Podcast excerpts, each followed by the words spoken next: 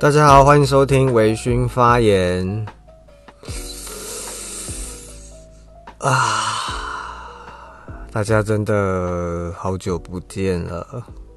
嗯，真的好久好久不见了。嗯，我消失了大概是一个多月。那这一个多月呢？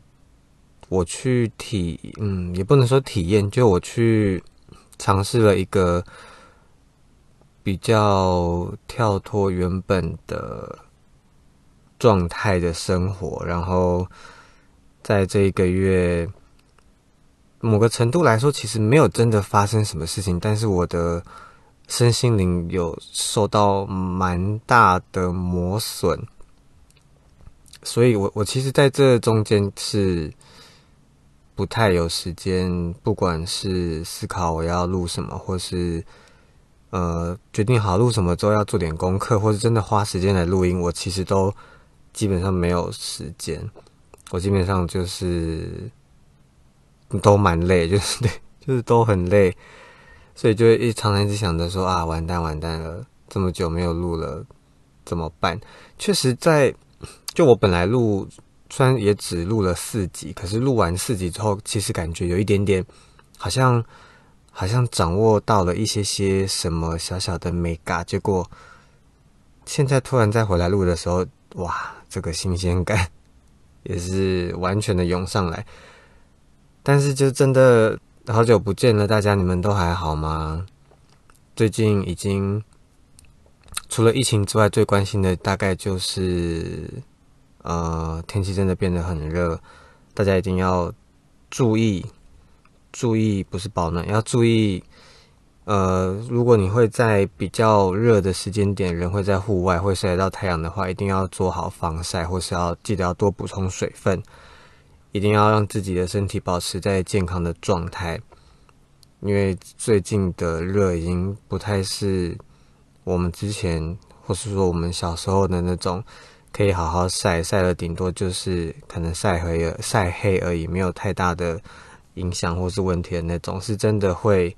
可能会出人命的。所以大家还是要多多保重。然后虽然我本来就没有预定说，我一开始其实是蛮想要可以周更看看的，在最一开始决定要做这件事情的时候，后来虽然觉得。不用，就是我没有想要逼迫自己在某一个固定的频率上做这件事情，可是还是会希望，当我今天有一个灵感的时候，就可以赶快跟大家分享。那这件事情或许在呃之后的呃日子，或是我自己的安排规划上是可以做得到的，就让我们在一起感觉看看。好，那我们就进入今天的正题。我之前在某一次呃，觉得心情稍微比较烦躁的时候，出门，然后在某一刻的瞬间，我突然发现自己好像稍微比较呃平静下来了。那时候我人正在加油，仔细的感觉一下，才发现我因为我一直在闻那个汽油的味道。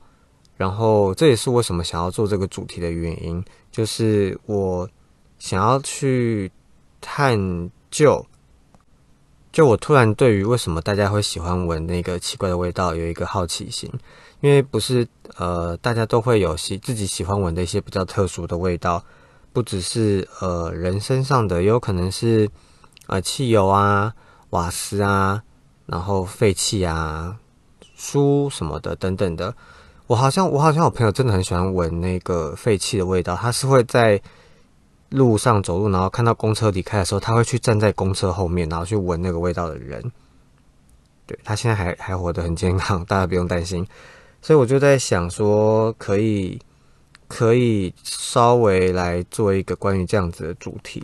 那首先在讲到这个部分呢，我们就要先从嗅觉开始讲。嗅觉在呃原始生活中，对于生物来说是一个非常重要的感官，因为它可以用来寻找食物、辨别危险，或是可以负责拿来寻找呃生殖繁衍下一代的对象。而嗅觉呢，是你的感官里面唯一一个会直接进入大脑情感情情感跟记忆中心的感觉。因为如果是其他感觉的话，会先进入视丘，它会先在那边做一个分类，之后才会传到杏仁核跟海马体。那杏仁核跟海马体就是掌管情绪跟记忆的。那嗅觉除了是关于味道的。的功能之外，它还可以构成一个嗅觉记忆。呃，味道其实是一种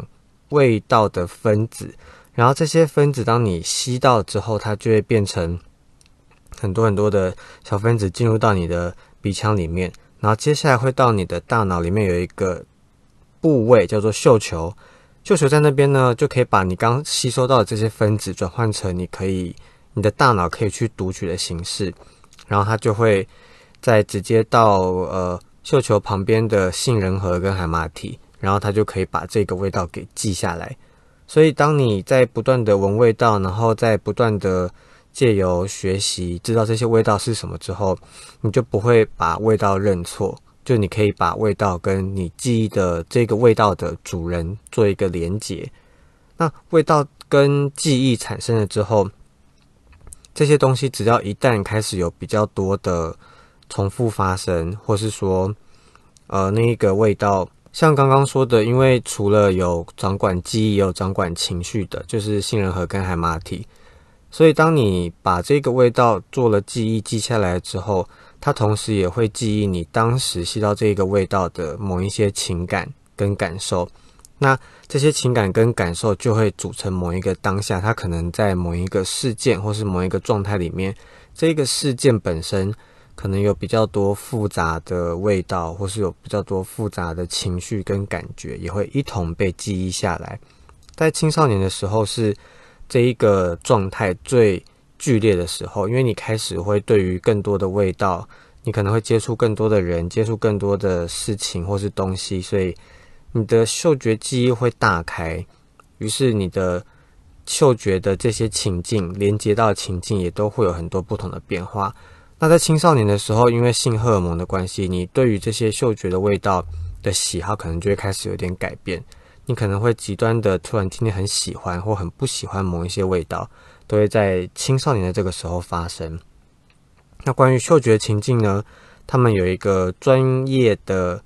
说法，叫做普鲁斯特效应。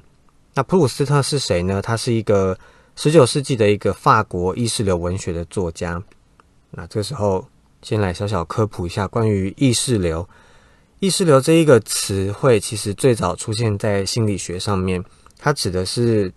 呃人类的意识活动，并不是片段跟片段之间做连接，而它而是一个不断的在流动，并没有停止的活动状态。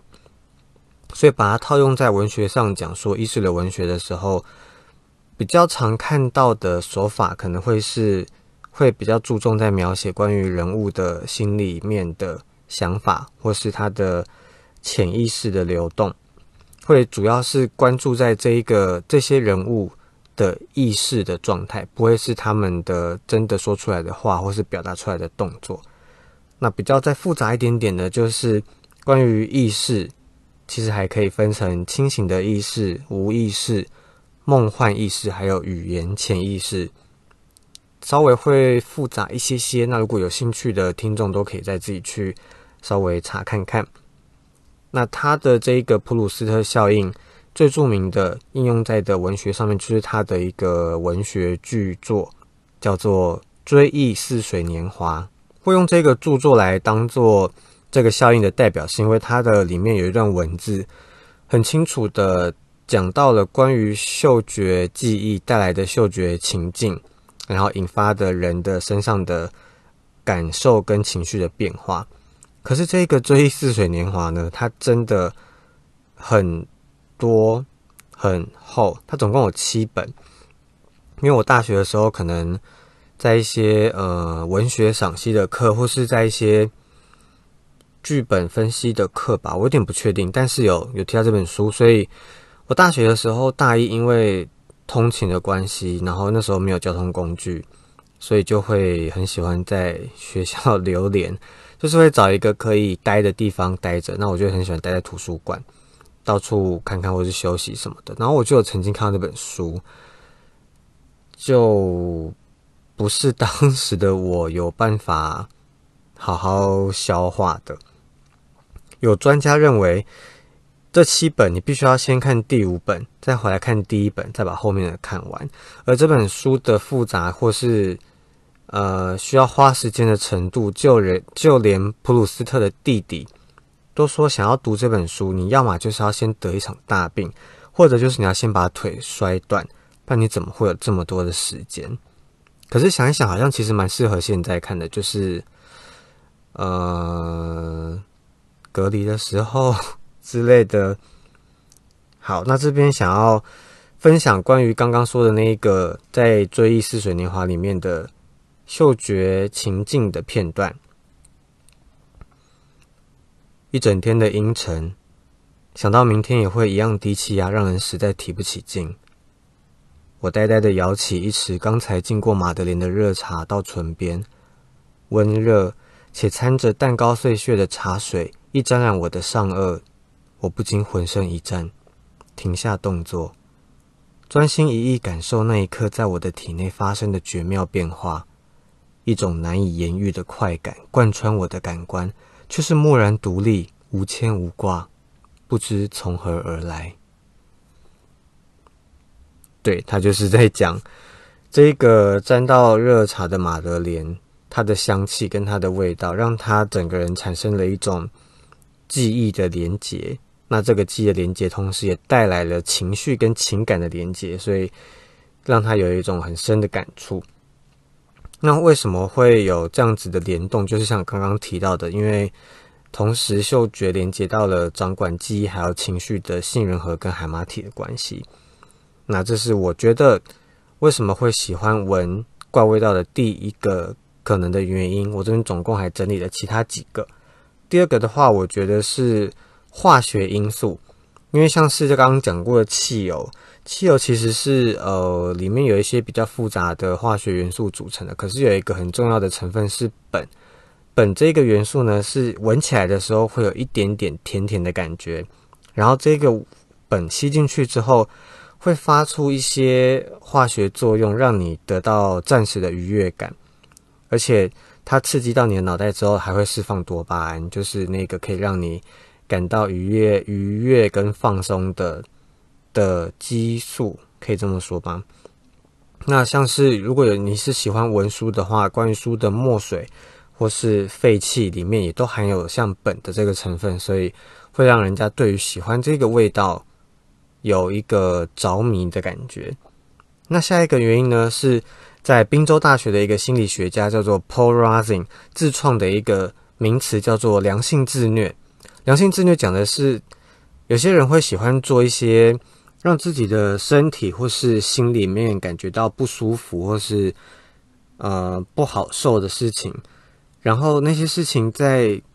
过了或是当那些事情的状态解除了之后，你的身体跟你的心理会因为知道其实并没有这么大的威胁或是伤害，而从那一个不舒服的感觉里面释放出来，那个时候你就会得到一种。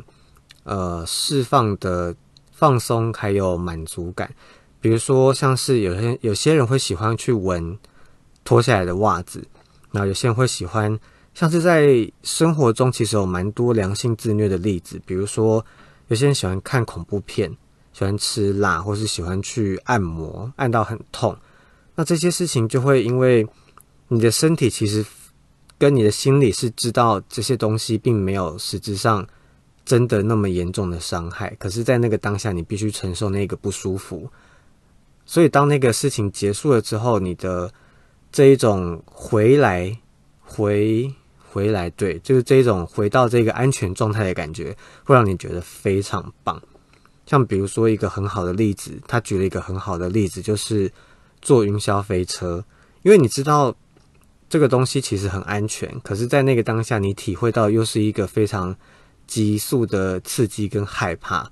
那你的心里面就会产生一种担心，然后当你做完了之后，你就会觉得有一种舒畅跟爽感。像我之前会看那个，在 YouTube 上面有一个影片，是那些呃玩跑酷的人，他们会用第一人称的视角的摄影机拍他们跑酷的画面，但他们跑酷的地方，诶，应该不会有人不知道什么是跑酷，没关系，不知道可以搜寻一下，他们在跑酷的地方是很高很高的楼层，楼跟楼的中间。就真的会有那种非常悬空的镜头，那个很炫的是，呃，你除了会有一种心脏浮浮的感觉之外，不知道为什么下体会很痒。那如果呃有人知道的话，可以 可以在任何听得到的地方留言跟我说一下。那在这一个。良性自虐的状态里面，其实，在生活中有很多的例子。刚刚有说，那有一个很有名的例子是，在呃国外有一种花，一个很大的花，它叫做巨花魔芋，芋头的芋。它开花的时候会有一种非常臭的味道，很像尸臭，所以它有另外一个名字叫做尸花。可是它的花期只有两天，它整个花都谢了之后，就要下一次要等四到五年。关于这个花的样子，我大家可以去网上查一下。我其实觉得它长得还还蛮可爱的，就会让我有点联想到小时候看的那个 B 级片《食人花》，就是一个真的蛮大的花。可是这么强烈的味道，主要是为了要吸引那些呃会吃腐肉的甲虫，还有一些苍蝇。可以帮助这个花来授粉，可是这个花的臭味臭到连在当地，就是因为它是在一个植物园里面，所以就连照顾它的园艺工人闻到它的味道，都曾经臭到它的喉咙非常疼痛，然后眼睛还灼伤，臭到它的嘴巴里面会有很不舒服的金属味。关于它的臭味，其实有一个一小段叙述，大家可以听一下。它一开始就像一种很好的法国奶酪，臭但令人愉快。接着会慢慢转变成青春期男孩的袜子，再来就是学生们运动完后体育馆的味道，紧接着是鱼类的腐败味道，最后就是像把烂掉的肉块跟鱼块放在路边二十四小时后发出的臭味，有够臭。一定超臭！大家有闻过那种肉类坏掉的味道吗？就是比如说忘了冰，然后放了很久很久，真的很臭，有点长蛆的那种，那个真的很臭诶。可是为什么这跟良性自虐有关系呢？因为还有上千人，就是他在呃，他算是一个展示的展览品。在那个呃花花园里面，每年他只要要开的时候，都会有上千人都要在网络上抢，因为那是一个必须要预约才能够抢得到的门票。然后就是大家都会抢着想要去现场闻那个味道，这应该就是对良性自虐一个很好的例子。那接下来呢，还有一个原因，为什么喜欢闻臭味呢？我觉得是体味，因为。其实现在还没有科学证实找得到人类身上有费洛蒙，就除了动物跟植物有吗？就是除了动物跟昆虫以外，其实并没有证实人类也有费洛蒙。可是还是有很多呃跟气味相关的爱情的小故事，比如说，其实我们身边一定有很多人都讲过，他们很喜欢闻另一半身上的味道，可是那个不是一种，就不是香水味。也不是什么呃白鸽洗衣精的味道，也不是也不是体味哦，也不是体臭，而是他们都会知道，或他们都会闻得到对方身上有一种独一无二的味道，那个是他们在别人身上不会闻到的。对他们来说，每一个人身上都有一种很特别的味道。我自己好像没有这个经验，因为我还。我很常闻到的大部分会是洗发精的味道、香水的味道，或者衣服的味道。所以对于那一个味道到底是什么，我也觉得很好奇。那对于这一个还不确定是不是费洛蒙的东西，其实已经蛮蛮广为流行的，因为在国外其实有一个盲盲约会，叫做气味约会。那个约会很有趣，它就是一个你去报名之后，先付了二十五块美金，你就可以得到一件 T 恤，然后那件 T 恤呢，你要穿着它，在不使用任何有可能改变气味的，比如说体香剂啊、香水啊的东西，你要完全不使用这些东西，然后穿着这件 T 恤三天三夜。让这个 T 恤沾满了你，沾满了你身上的味道之后，把它寄回去。在一些呃条件审核跟评估都合格之后，你接下来就会收到寄过来的十件 T 恤，然后你就可以一件一件的闻，闻有没有你自己喜欢的味道。如果有的话呢，你就呃编号，就是做出你喜欢的那个编号之后，把它寄回去。如果你的 T 恤也在。呃，你喜欢的这个衣服的主人那边得到了配对的话，你们就会配对成功，你就可以拿到这个人的电话，然后你们就可以开始交友。我觉得蛮酷的，或是有进行过一些类似的实验，就是让让呃一群试验者，然后让他们闻彼此对方的味道，但不去看对方是谁，来判断说这一个人是不是自己喜欢的，而他们去。找到的对象通常都会是在相处上，他们可能会坐下来聊天或什么的，通常都会是很能够一拍即合的人。关于体味呢，我这边有一个从理科太太那边看到的小故事，想要跟大家分享。就是在比利时有一个博士，他跟他女朋友交往之后，交往一段时间之后，有一天在他女朋友的床上闻到了一个自己身上也有的一个。比较没那么舒服的味道，所以他就在想说，会不会是他女朋友身上会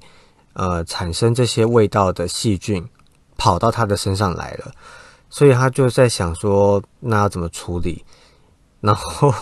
他当然没有第一时间去找他女朋友讨论，因为这个就会是引发争执的第一步。他他想到的做法是，他知道有一种细菌是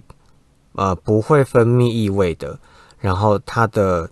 然后那个细菌很喜欢滋生在棉质的东西上面，所以他就去找他，因为他以前不是一个会发出这些味道的人，所以他就去找他以前很常穿的 T 恤，然后把它穿上去，之后穿个几天之后，确实他身上的味道就消失了。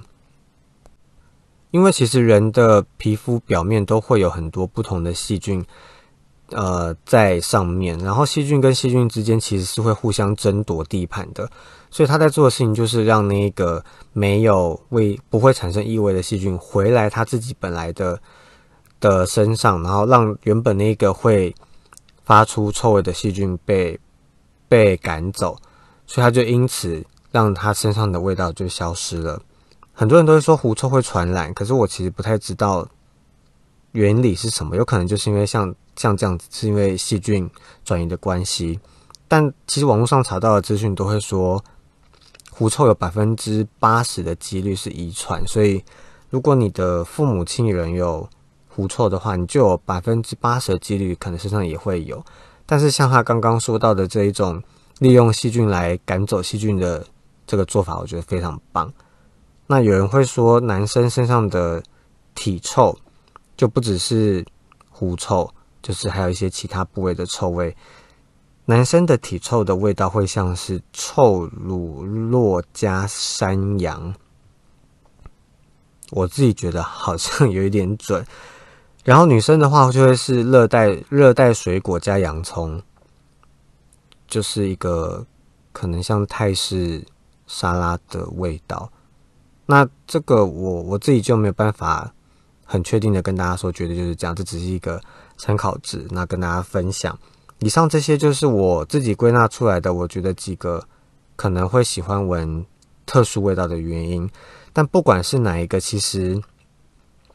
这些味道只要它比较特别一点点，闻多了都有可能会出事。我这边有找到两个关于呃闻特殊味道发生的事故的新闻，一个是在中国有一个男大生，他是一个非常喜欢打篮球的运动男子，可是他。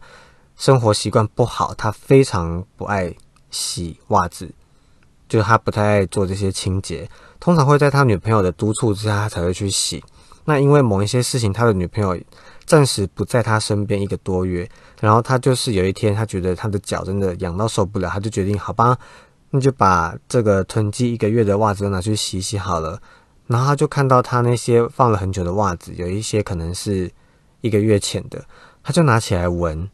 闻了之后他就直接昏倒，昏倒之后还口吐白沫加抽搐，还好他的。同学就是他的大学同学，有看到发现他倒在地上的口吐白沫，才赶快帮他叫救护车就医，他才没事。那另外一个是之前在电视上有看过的新闻，也是在中国一个男生，他因为咳嗽跟胸闷的关系去就医，然后医生一开始是用肺炎的方式去治疗，然后但是这样治疗下去发现没有什么起色，反而还越来越严重。后来一问之下，才发现这个男生很喜欢闻他自己的原味臭袜，然后被他那个袜子上面的真菌感染。他一开始只是咳嗽跟胸闷，可是因为他还是有持续在做这个闻袜子的动作。后来才发现是因为他虽然呃身体状况没有不好，然后生活的环境也都 OK，可是因为他很喜欢闻这个臭袜子，再加上他最近因为要照顾他的小朋友，照顾小孩，所以一直熬夜，导致他的免疫力下降，所以他的那个肺部就被真菌感染了。然后这个真菌感染，如果你没有在适时的时间内赶快去就医的话，其实是有可能会死亡的。可能，嗯，我觉得重点好像不是真菌感染肺部，好像应该是闻袜子的这个行为。然后要配合一下你的生活状状态跟身体的状态，来评估一下，说这个是不是你每天都能做的事情。但是也有很多，呃，会闻这些特殊味道的人是有专业能力的。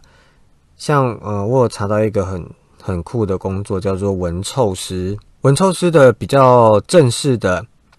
职业名称叫做嗅觉判定员。那它是隶属于卫生局底下的一个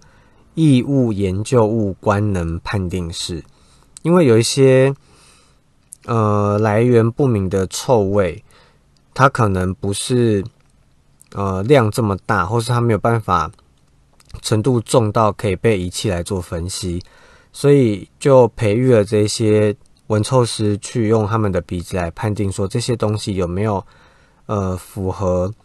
让人不舒服，或是让人觉得呃有身体影健康影响的危险，那他们的判别就有绝对的公信力跟法律上的强制力，所以一旦被他们认定是有呃空气上的污染的那个单位，就必须一定要被受罚。然后他们的工作其实我觉得是非常辛苦的，因为他们要去测试某一个。废呃某一个污染源的当天，他们会先请十个人来进行测试，测试你的呃状况，当天的状况适不适合去做这份工作。然后当天的话，不能化妆，不能吃呃味道太重的食物，然后不能有感冒，不可以鼻塞，也不可以呃有睡眠，就是睡眠的障碍。你的身体状态要保持的非常好，当然就不可能呃吃槟榔啊、抽烟、喝酒什么都不行，你必须要。睡得很好，然后精神饱满，然后不能有任何这些会影响嗅觉的东西出现。最后这十个人里面会选出六个人来进行当天的这个味觉判定的的工作。除了刚刚讲到那些可能会影响到嗅觉的外在的东西之外，其实也跟就你的感官其实跟你的心理状态很有关系。所以他们这个工作也必须要常常保持的是你的。人的心情啊，或是情绪都要很稳定，所以如果你刚好可能今天跟跟家里啊，或者跟你的另一半吵架，或是你可能呃学校考试考不好什么的等等，任何会影响到你情绪的东西，都会影响到你那一天没办法去参加这个工作。那有员工因为在这一种比较需要长时间保持稳定状态的。环境底下，他甚至开始吃素，他就可以让他的某一个味觉保持一个很清新的状态，然后他的生活形态也因此而改变，他的就就变成一个心境上是一个很很开放跟一个很豁达的人。那吃素其实我觉得真的是会对身体有很大很明显的改变，但这边不是要特别特别去鼓励，或是说强调一定要吃素非吃素不可。我觉得这都是每个人自己的选择，然后每个人都有自己的喜好跟坚持，这边没有特别想要呃说好说好或是不好。只是我觉得，如果你今天不是一个素食者，你也可以在某些时候尝试看看，比如说让自己在这段时间的呃肉量下降，然后蔬菜量提升，你会发现身体的改变跟心情的改变其实非常明显。嗯，我觉得这是一个对于自己的能量啊，或是整个人状态的转换调整都很值得尝试的一件事情。好，我们回来。然后刚刚讲到那个文臭师，他们呢在呃确定好你今你现在的状态 OK 之后，他们就会进行测试。测试之前会接受花香、焦糖、汗臭、粪便臭，还有成熟果实等这五种的味道来做测试。测试到你可以，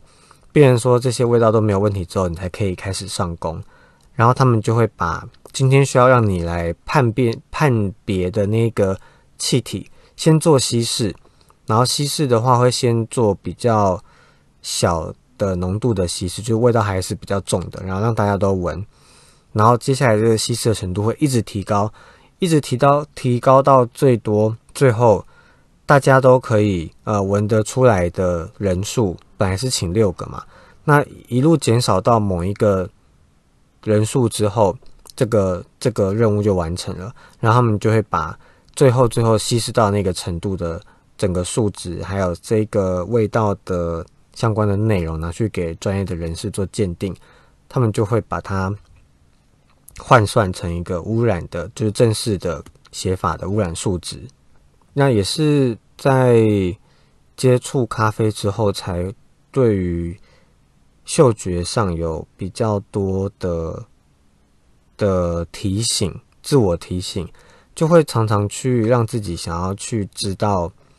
某一些味道的记忆点，就是会去把它做像刚刚说的嗅觉记忆，因为很多东西的味道应该是说像味觉也是，嗅觉也是，因为像其实像喝水有品水师嘛，然后喝酒有品酒师，他们都会对这些味觉有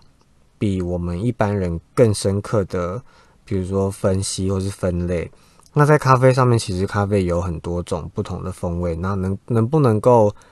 辨别的出来？我觉得对于将来的做咖啡这边工作，一定会有很大的影响。所以也会提醒自己，在很多时候不只是喝咖啡，在很多时候接触到味道的时候，就会提醒自己要更更仔细的去闻。那在生活上，我其实觉得不只是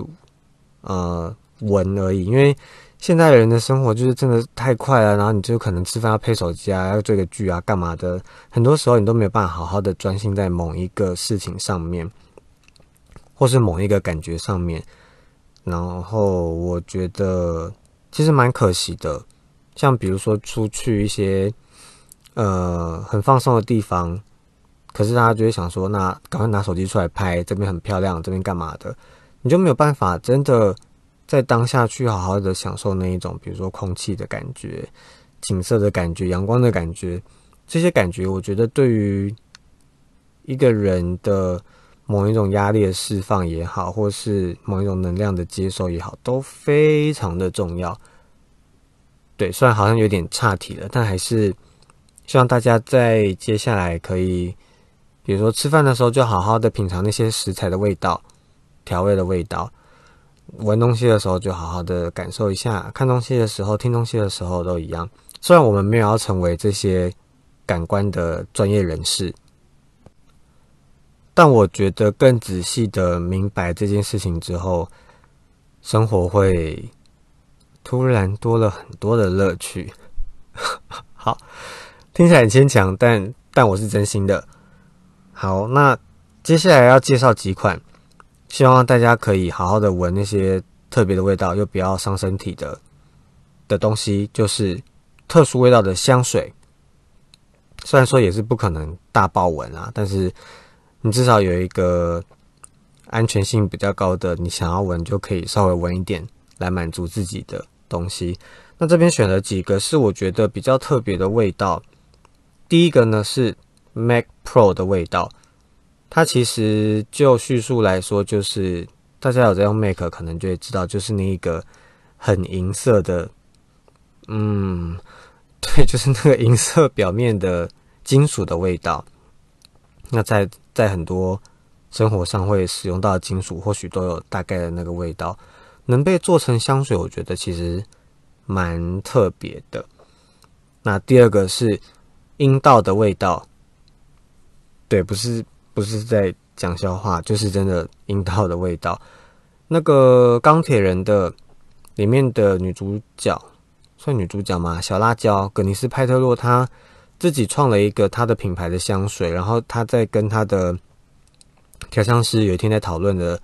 新的香水的时候，他突然说：“诶，他觉得这个味道闻起来很像他的阴道。”那那他们两个都觉得很有趣，那就以这一个名字来做推出吧。所以这一款香水上面有写着 “This smell like my vagina”，就是阴道的味道。那至于到底，闻起来怎么样？大家就可以自行想象看看。下一个是水泥的味道，然后还有这个很多人的梦梦魇香菜的味道。香菜味道应该不能算特殊的味道吧？但是，对，但我知道对很多人来说就可以是毒药。好，然后接下来是唾液的味道。这个味道它其实是结合了唾液，就是口水。还有汗水跟精液的味道，所以其实应该会蛮难闻的。还有一个是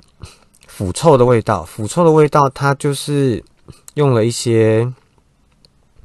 他的说法是那些腐烂的东西上面提取出来的化学元素做成的味道，然后就会非常的臭。它标榜的一个功能是，如果有一天。呃，丧尸出现了，你喷这个香水，你就可以逃过一劫，因为你身上太臭了，跟他们可能就没有什么两样，你就可以免于被它咬。好，然后还有网络的味道，网络味道就是呃汗水，还有呃沙发皮沙发，不是皮沙发，就是那个办公桌的味道，办公椅啦，不是办公桌，办公椅的那一种，那叫什么化学纤维的味道。然后是太空的味道，太空味道是 NASA 跟美国太空总署跟一个香水的品牌一起合作的，然后它的味道闻起来会有像开完枪之后的烟硝味，有点可能会有点接近你们在呃我们在跑步那个鸣枪之后闻到那个味道，或是像烤焦的牛排。那它最一开始的目的是，他希望可以让要。呃，上太空的人先提前适应这一个味道，因为怕可能身心身体上会不习惯。但他们后来也希望可以把这些香水去捐赠给幼稚园啊、中小学，让这些小朋友可以对于外太空世界有兴趣的人就可以多一份了解。那他们好像后来还有在继续开发月球的味道，那这个后续我就还还没有查到。那讲到特殊味道的香水，就不得不提真的很厉害的。日本人，日本人做了一系列，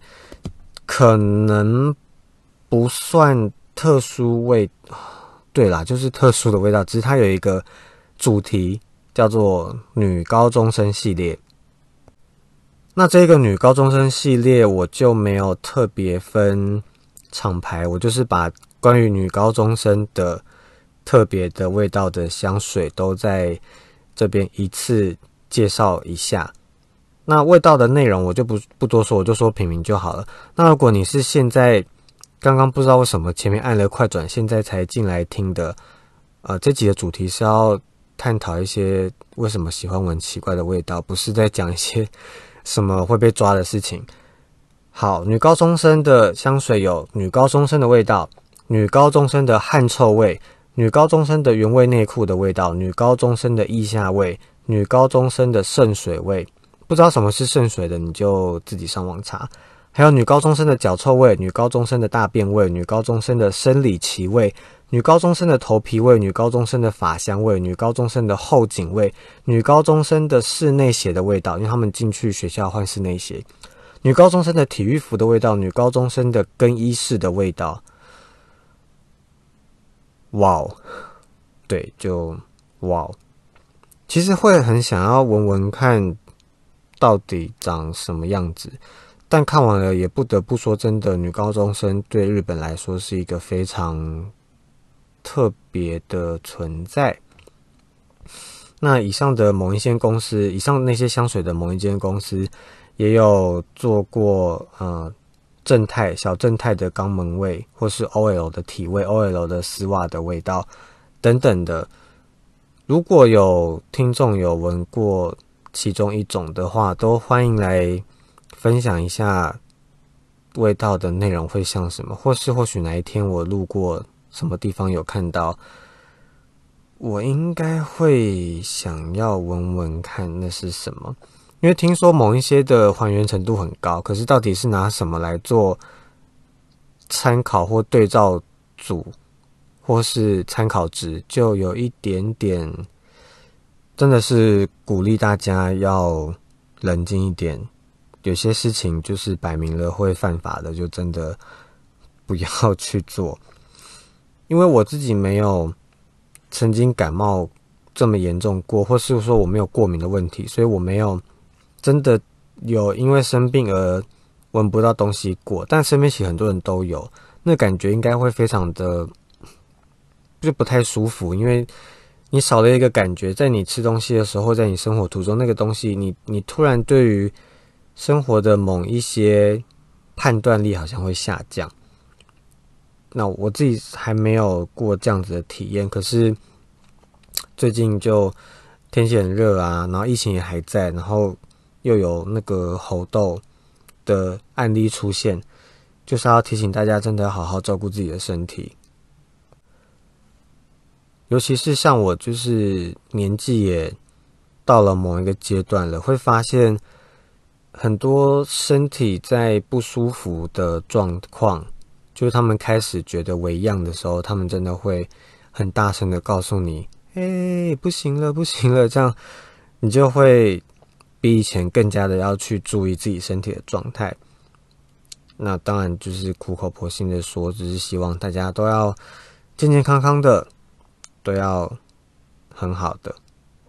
好，那以上就是今天分享的内容。那希望大家都可以在身心灵都非常健康的状况下，好好的去闻自己喜欢的、有趣的特殊味道。接下来就是我们的微醺小时光。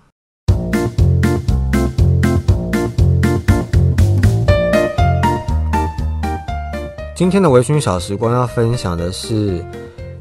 在永和，只要是永和人都不可能不知道的一间店，叫做阿伦蛋包饭。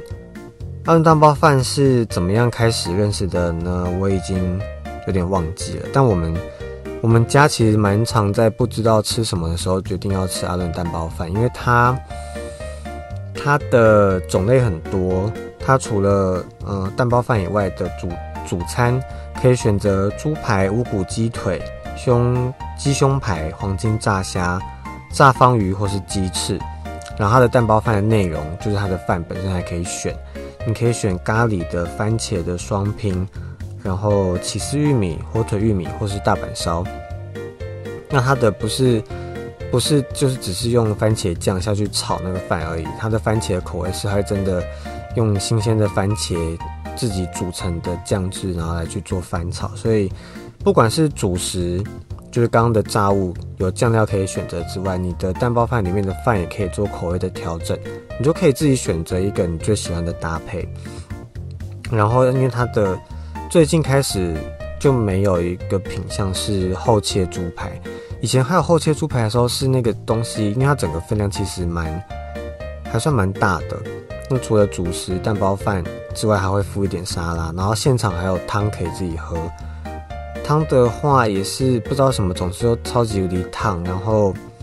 味道也蛮重。它整体来说其实口味可能稍微偏重一些些，但是分量啊、价钱等等的，我觉得 CP 值很高，是一个吃起来不太有什么雷点的地方。然后我们也会在就是这几次不断的吃的时候，我们就会去选一些新的口味吃吃看啊。我目前觉得蜂蜜芥末的分数真的很高，就是如果你是敢吃咸甜咸甜口感的东西的人的话，真的非常推荐你点一个蜂蜜芥末的猪排，